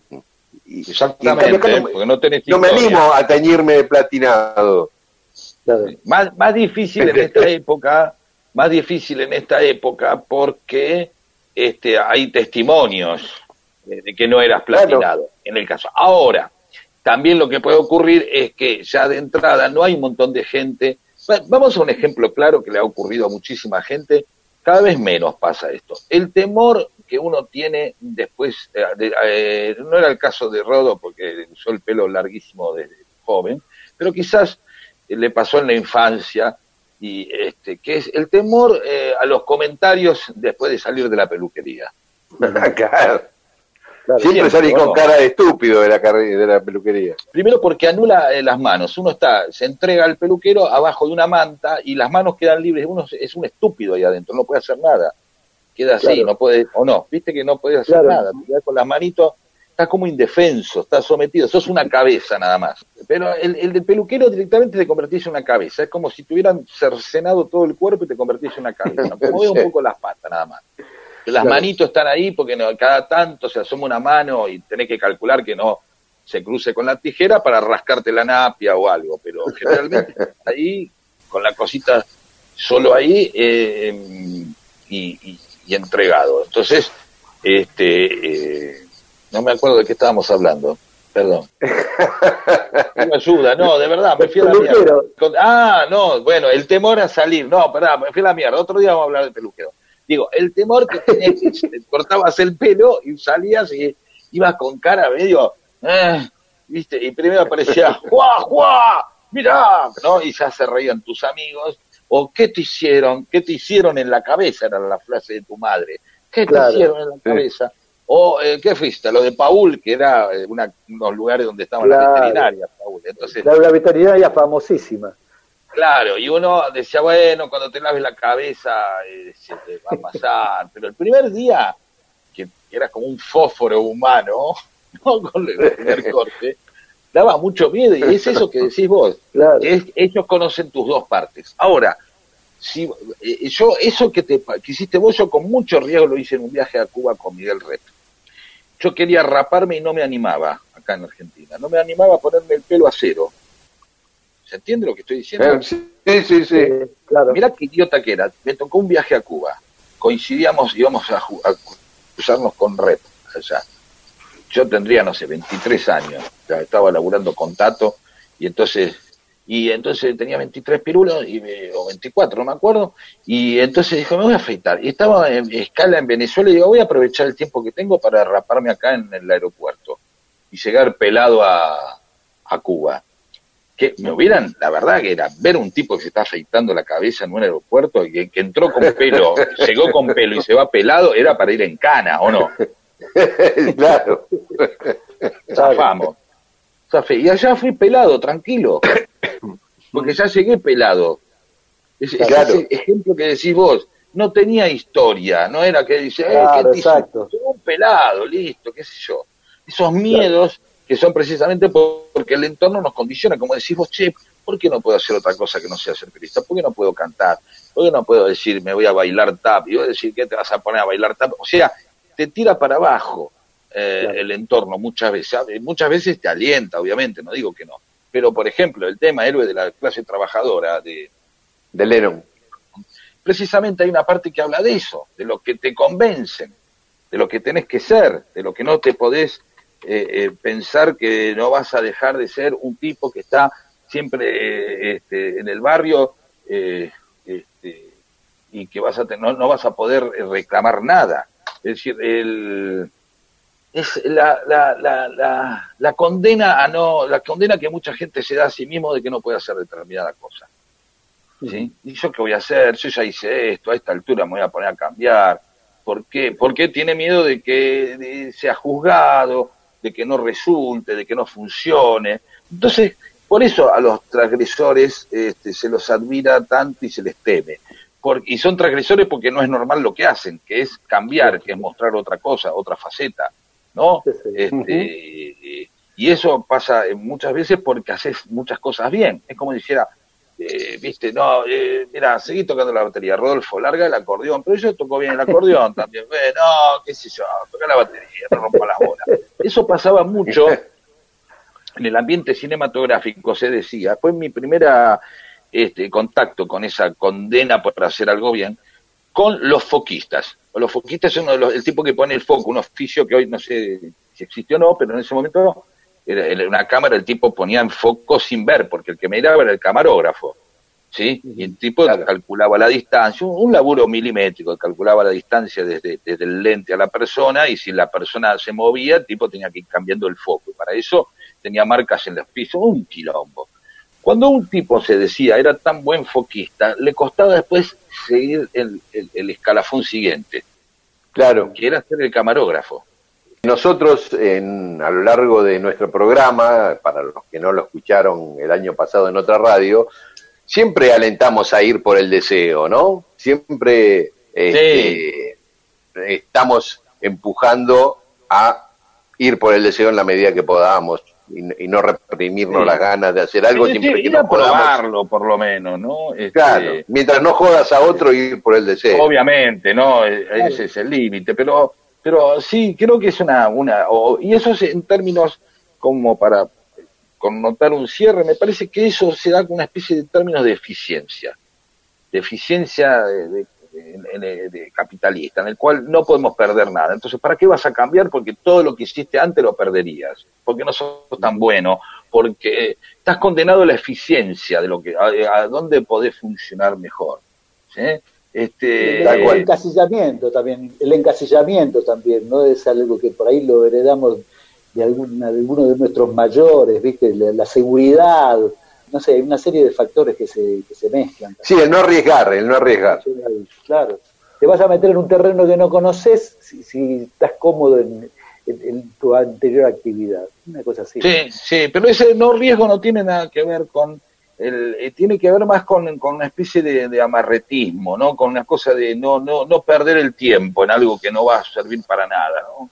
Claro. Este, una, una supuesta eficiencia y un supuesto control de, de la máquina, ¿no? De, de- como si, si eh, traera- tra- trajeras un montón de, de problemas al resto, si vos, este, cuando no los traes, ¿no? Si vos te vas a mover un poco del asunto, ¿sí? Sí, sí, sí, Bueno, si un día aparezco con el pelo violeta o platinado es porque, ya saben, me animé. Por supuesto, y está muy bien que lo hagas. Yo tengo Será miedo. bienvenido. Por supuesto, por supuesto. Va a durar más tu, tu platinez que la cantidad de críticas que recibas al respecto. Escuchemos a Leno, a un eh, héroe de la clase trabajadora. Eso es. As soon as you're born, they make you feel small Mundo disperso. By giving you no time instead of it all. Till the pain is so big you feel nothing at all. A working class hero is something to be. A working class hero is something to be. They hurt you at home and they hit you at school.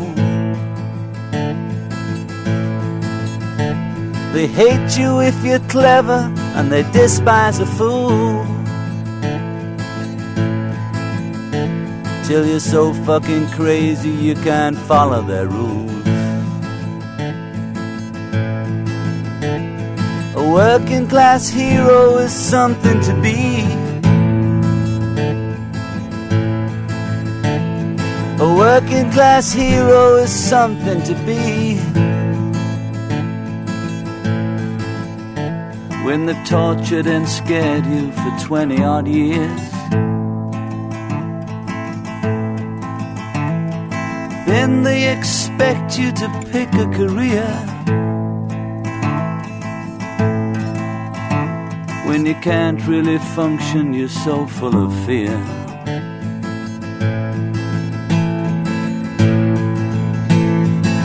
Working class hero is something to be.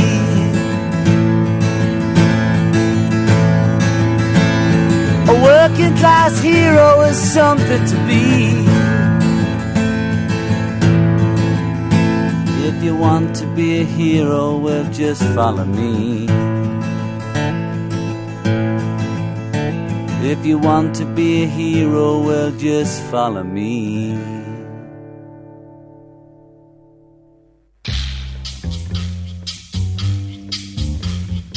Porque una historia siempre fascina. Porque nacimos para ser fascinados. Mundo Disperso. El programa que le da a la gente historias para que las cuente en otro lado y así acceder a la felicidad.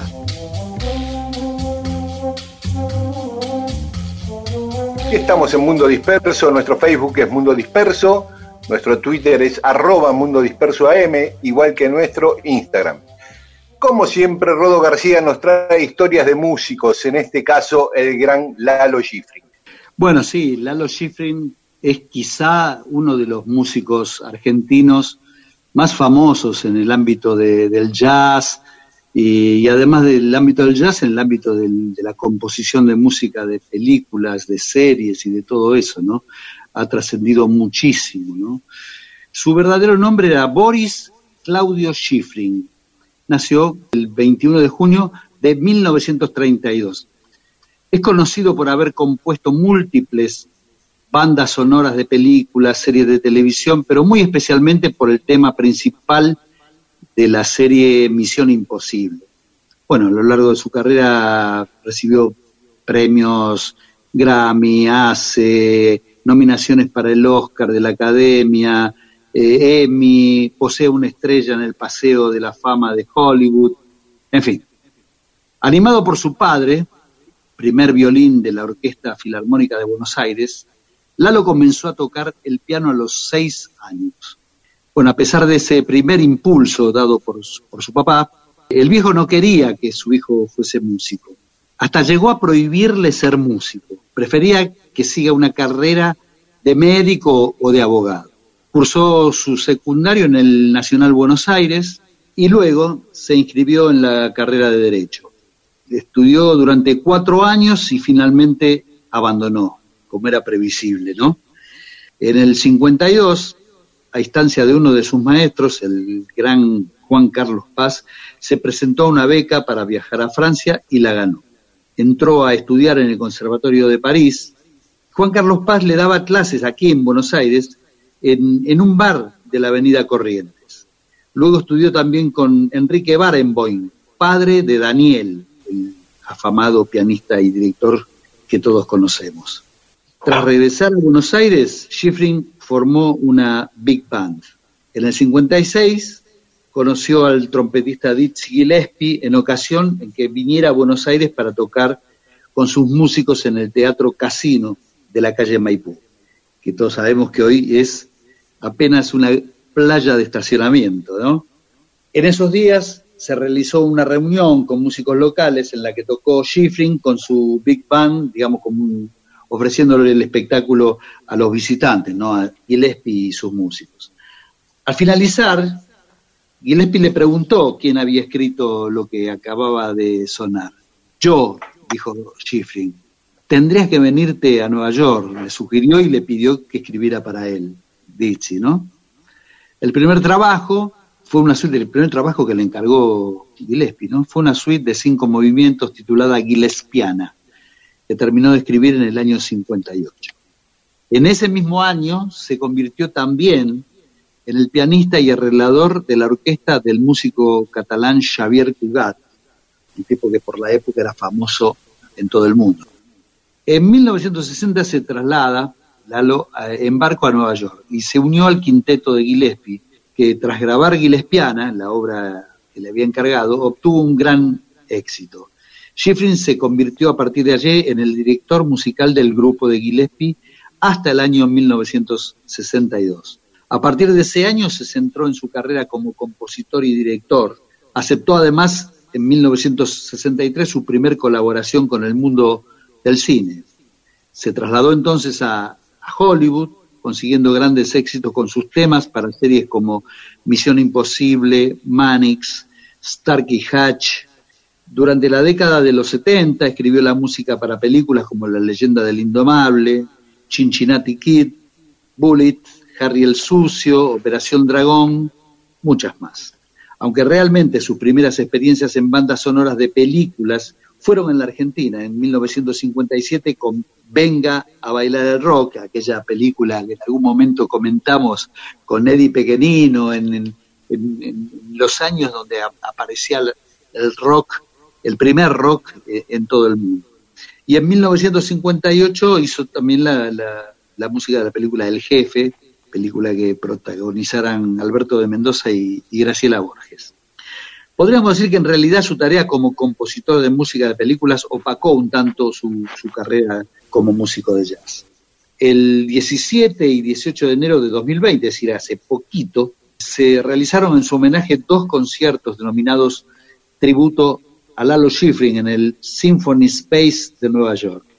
Y, y se estrenó Lalo cura la locura, una obra de Gabriel Senanes, que fue una composición encomendada precisamente por esta agrupación ¿no? de, de jazz norteamericano, y que dirigió el propio autor, ¿no? Gabriel Senanes, un músico talentosísimo, director de orquesta, compositor, pianista, saxofonista y muchas cosas más.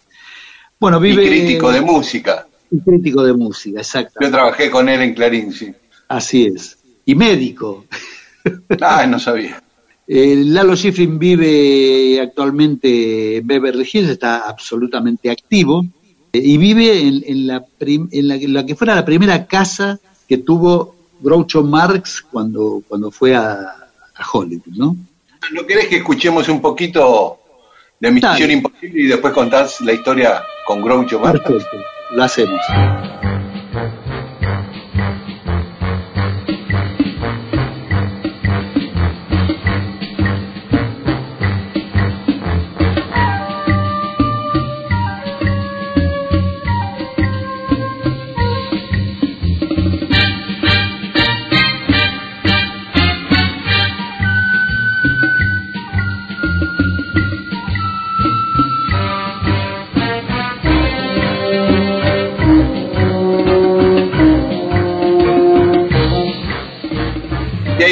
Escuchábamos un tramo de Lalo Schifrin tocando la música de la serie Misión Imposible. ¿En qué año la grabó, Rodó? En el año 1966. Ah, mira, mira. Bueno, ibas a contar, ibas a contar este, que vivía en Beverly Hills en una, en una casa que había pertenecido a Groucho Marx, dijiste. Claro, fue la primera, la primera casa a donde se alojó, eh, que compró Groucho Marx cuando fue a Hollywood, ¿no? Y parece ser que un día Groucho este, tenía mucho interés en, conocer, en, en visitar la casa y conocer a sus nuevos propietarios. Y fue justo en un momento en el que Lalo Schifrin estaba de gira, había dejado a su suegra cuidando a sus hijos allí, ¿no? Groucho llamó a la puerta, pero la- se ve que la suegra no lo reconoció y demás y no, lo, no, le, permi- no le permitió entrar. Pero tiempo después volvió a hacer el intento de, ir a, la casa de Groucho. Entonces fue y ahí sí estaba Lalo, y bueno, lo- se, se presentó Lalo, él, él tenía idea de quién era el nuevo propietario, ¿no? Se presentó, lo recibió, le mostró la casa, y bueno, de ese encuentro surgió una invitación de Groucho a una gran reunión que se hacía en días siguientes, a la que concurrirían famosos, grandes actores, directores, guionistas, en fin. Parece ser que una muy linda reunión y demás, y finalizando la reunión, eh, se acerca a Schifrin, este, a Groucho, este, para agradecerle la invitación y además decirle gracias, ¿no? La hemos pasado muy bien. Y la respuesta de Groucho fue, ¿será que usted es muy fácil de entretener? Típica Muy respuesta, buena. ¿no? Mundo disperso. Mundo disperso. Historias de la vida y todo lo demás.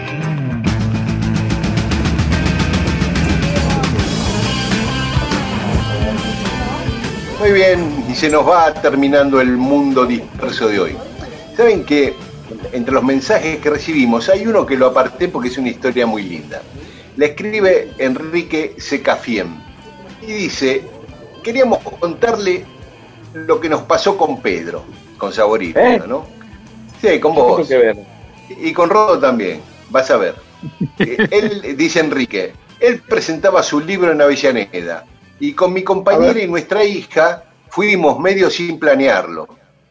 Cuando llegamos, la chica de la puerta nos dice, no hay más lugares, si quieren, esperen y cuando empieza vemos si los puedo hacer entrar. Pero como diciendo, no va a haber lugar. Cruzamos a tomar un café y a esperar. De repente entra Saborido, medio mirando dónde sentarse, y me parece saludarse como si, fuera, como si fuese un amigo. No sé por qué tuve ese impulso. Él me dio un beso, a mi compañera también y a mi hija. ¿Qué hacen? nos preguntó. Vinimos a verte y parece que no hay más lugar. Nosotros somos de Morón. Quédense tranquilos. Yo me tomo algo y los hago entrar. Así Sí, que yo entramos con él. Yo cuando, cuando este, a mí me, me decís que venís de Morón y estás en Avellaneda, es lo menos que puedo hacer. Digo, ¿no?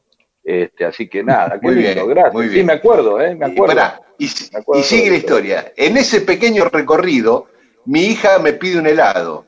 Pedro la escucha y dice, vamos que yo se lo compro. No me acuerdo ¿Cómo? de eso. No me acuerdo Ah. de eso, del detalle del helado. Debería estar No, Pedro. o algo para que ande invitando helados a todo el mundo. Como- como- Se ve, que me- se que había cobrado algo ese día y me dio la culpa. Pero yo soy judío. La gente lo sabe. Yo tengo esa culpa judía de ando con, eh, bueno, y quiero un helado, yo te doy un helado. Me da, a mí, la, la verdad, me sorprende que alguien venga de Morón y lo agradezco, de verdad, a, a escuchar la presentación de un libro. Entonces, a veces digo, uno tiene que ser agradecido. Yo no, en ese sentido, eh, eh, la poca gente que se me acerca a saludarme, porque no, no soy este, Cacho Fontana ni Pinky, como para que me vengan a... eh, siempre es agradecido, hay que agradecer eso, porque eh, la gente pone su esfuerzo y su tiempo en uno. Eso lo dice siempre Pete Townsend antes de, de abrir cada concierto, ¿sabías? No, No. Él pone en cada concierto de los Who ahora y desde hace muchos años, o cada concierto de él solista, siempre en la pantalla él le agradece a la gente porque dicen, fueron mis verdaderos mentores, mis verdaderos, este, eh, mis mecenas. Todo lo que hice, mi vida, mi casa, mis hijos, lo pude hacer gracias a ustedes. El tipo lo, lo agradece siempre como muy sinceramente, ¿no? Algo que a veces, muchas veces, eh, eh, eh, el artista que se hace famoso o una figura no, no, no, no toma en cuenta, ¿no? Este, Claro. este, este, esquiva, y bueno, qué sé yo, cada uno, pero siempre me pareció una cosa muy, muy linda de Tausen, ¿no? Ese agradecimiento sincero a, a la gente, como diciendo, ustedes me bancaron, dice que es la verdad, ¿no? totalmente, claro. Eh, bueno, sigo con la historia de Enrique Secafien. Dice, bueno, perdón. la nena había pedido el helado, Pedro la escucha Después y le dice, compré una moto también, ¿no? A eso le compré una moto, No un lavarropa, sí, le compré un lavarropa, y la nena en un momento dijo, este, ay, qué gana de conocer eh, Londres, eh, yo le pago el pasaje. ¿Sabés que, vos sabés que una vez eh, estaba en la terraza de, Canal 7 y estaba Chávez, había venido de visita a Chávez, eh, y era increíble cómo dispensaba eh, cosas para los chicos. De pronto decían, y aquí vienen los chicos de la escuela tal que se llama Venezuela. Sí, bien, Venezuela. Ramón, le llamaba un asistente. "Eh, estos chicos eh, van a viajar a Venezuela, eh, a la colonia de vacaciones para conocer a otros chicos venezolanos. Eh, todo un viaje arriba. otro. Al rato vino otro pibe nuevo, tenía un presidente acá, los chicos, le hicimos con Fideo una bandera de Venezuela, dice, Ramón, acá, los niños, todo el colegio de Venezuela, así, me encantó, era una máquina de, de para Venezuela. Hermoso, hermoso. Y fueron, ¿eh? Yo sé que fueron después. Bien, sí, perdón. Mirá. Bueno, Pedro escucha que la nena pide el helado y dice, vamos que yo se lo compro. No, Pedro, por favor, comió de todo recién, gracias. Bueno, entramos. Adelante nuestro están sentados Coqui Ferraresi y Victorio Neto. Después, cuando terminó la charla, le llevó el libro, eh, ahí entre medio de la gente, le tiró el libro para que me lo firme. Y me dijo, ¿le compraste el helado? Y me puso, de Morón al mundo. Se acordaba todo. Ah. Fue uno de los días más lindos que pasamos en familia. Eh, qué bueno, gracias, de verdad, gracias. Aunque sea Y después- las estupideces que escribe uno. Qué lindo, de verdad. Muy lindo, muy lindo. Y después, eh, en otro orden, porque yo le contesté una línea, entonces me dice, soy fana del flaco, y fuimos con mi compañera a escuchar el disco de Almendra, debe ser cuando lo presentaron en el CCK, y me saqué una foto con Rodolfo. Parece que ando siguiéndolos, ja, ja, ja. Dice, eh, le hago escuchar el programa a mi papá, que tiene 75 años y le encanta. Y así lo saco un poco bueno. del trastorno de la tele. Entonces yo le pregunto, Enrique, ¿vos tenés algo que ver con el Enrique Secafien, que fue ídolo de Morón, ese 10 tan bueno que jugaba en, en Aldo Civi, en Rosario Central, en el fútbol mexicano y en mi club, en los Andes? Sí, soy yo, me dice. Ah, hermoso. Bien, cerró todo. Claro, todo. impresionante. Es Quique Secafien, un número 10 habilidosísimo era, este, jugó sobre todo muchos años en Morón y en Aldo Civi, incluso en primera división jugó con Aldo Civi, en Rosario Central también jugó en primera, jugó en México, y dice, sí, soy yo, ahora soy camionero, oficio que heredé de mi padre, y que parece que siempre lo fui, porque me gusta más que el fútbol, dice. Eh, el programa me, me encanta y después cuento historias por ahí. Cuando termine todo esto, me acercaré a la radio y te llevo una camiseta de los Andes que tengo de aquella época. Sería una alegría para mí. Y para mí ni te cuento, Quique. Claro, obvio. Qué bueno, qué historia, qué historia increíble. Increíble. Además, eh, cumplió el sueño de Rod de mí, no, no sé si de Pedro, pero Rod y yo queríamos ser futbolistas. Claro. No, Rod Claro. se fue a probar a, a River, a Deportivo Español, y, y no quedó. Y eso que era mucho mejor que yo. Yo me fui a probar a los Andes, a Banfield, a Lanús, y tampoco quedé. Y, ¿Cuántas, bueno, cuántas Quique veces, perdón, esto, esto eh, se va a hacer largo. Vamos a hablar de el programa que viene de esto, ¿sí? De ustedes dos probándose en los clubes. ¿Puede ser? ¿Cómo no? Dale. Vamos a hablar. todavía como futbolista muy lejos. No, no, de- bueno, no importa, vamos, vamos a eso, por favor. Bueno, bueno, eh, el domingo que viene lo hablamos. Nos encontramos el domingo que viene aquí a las 11 en Radio Nacional. Chao.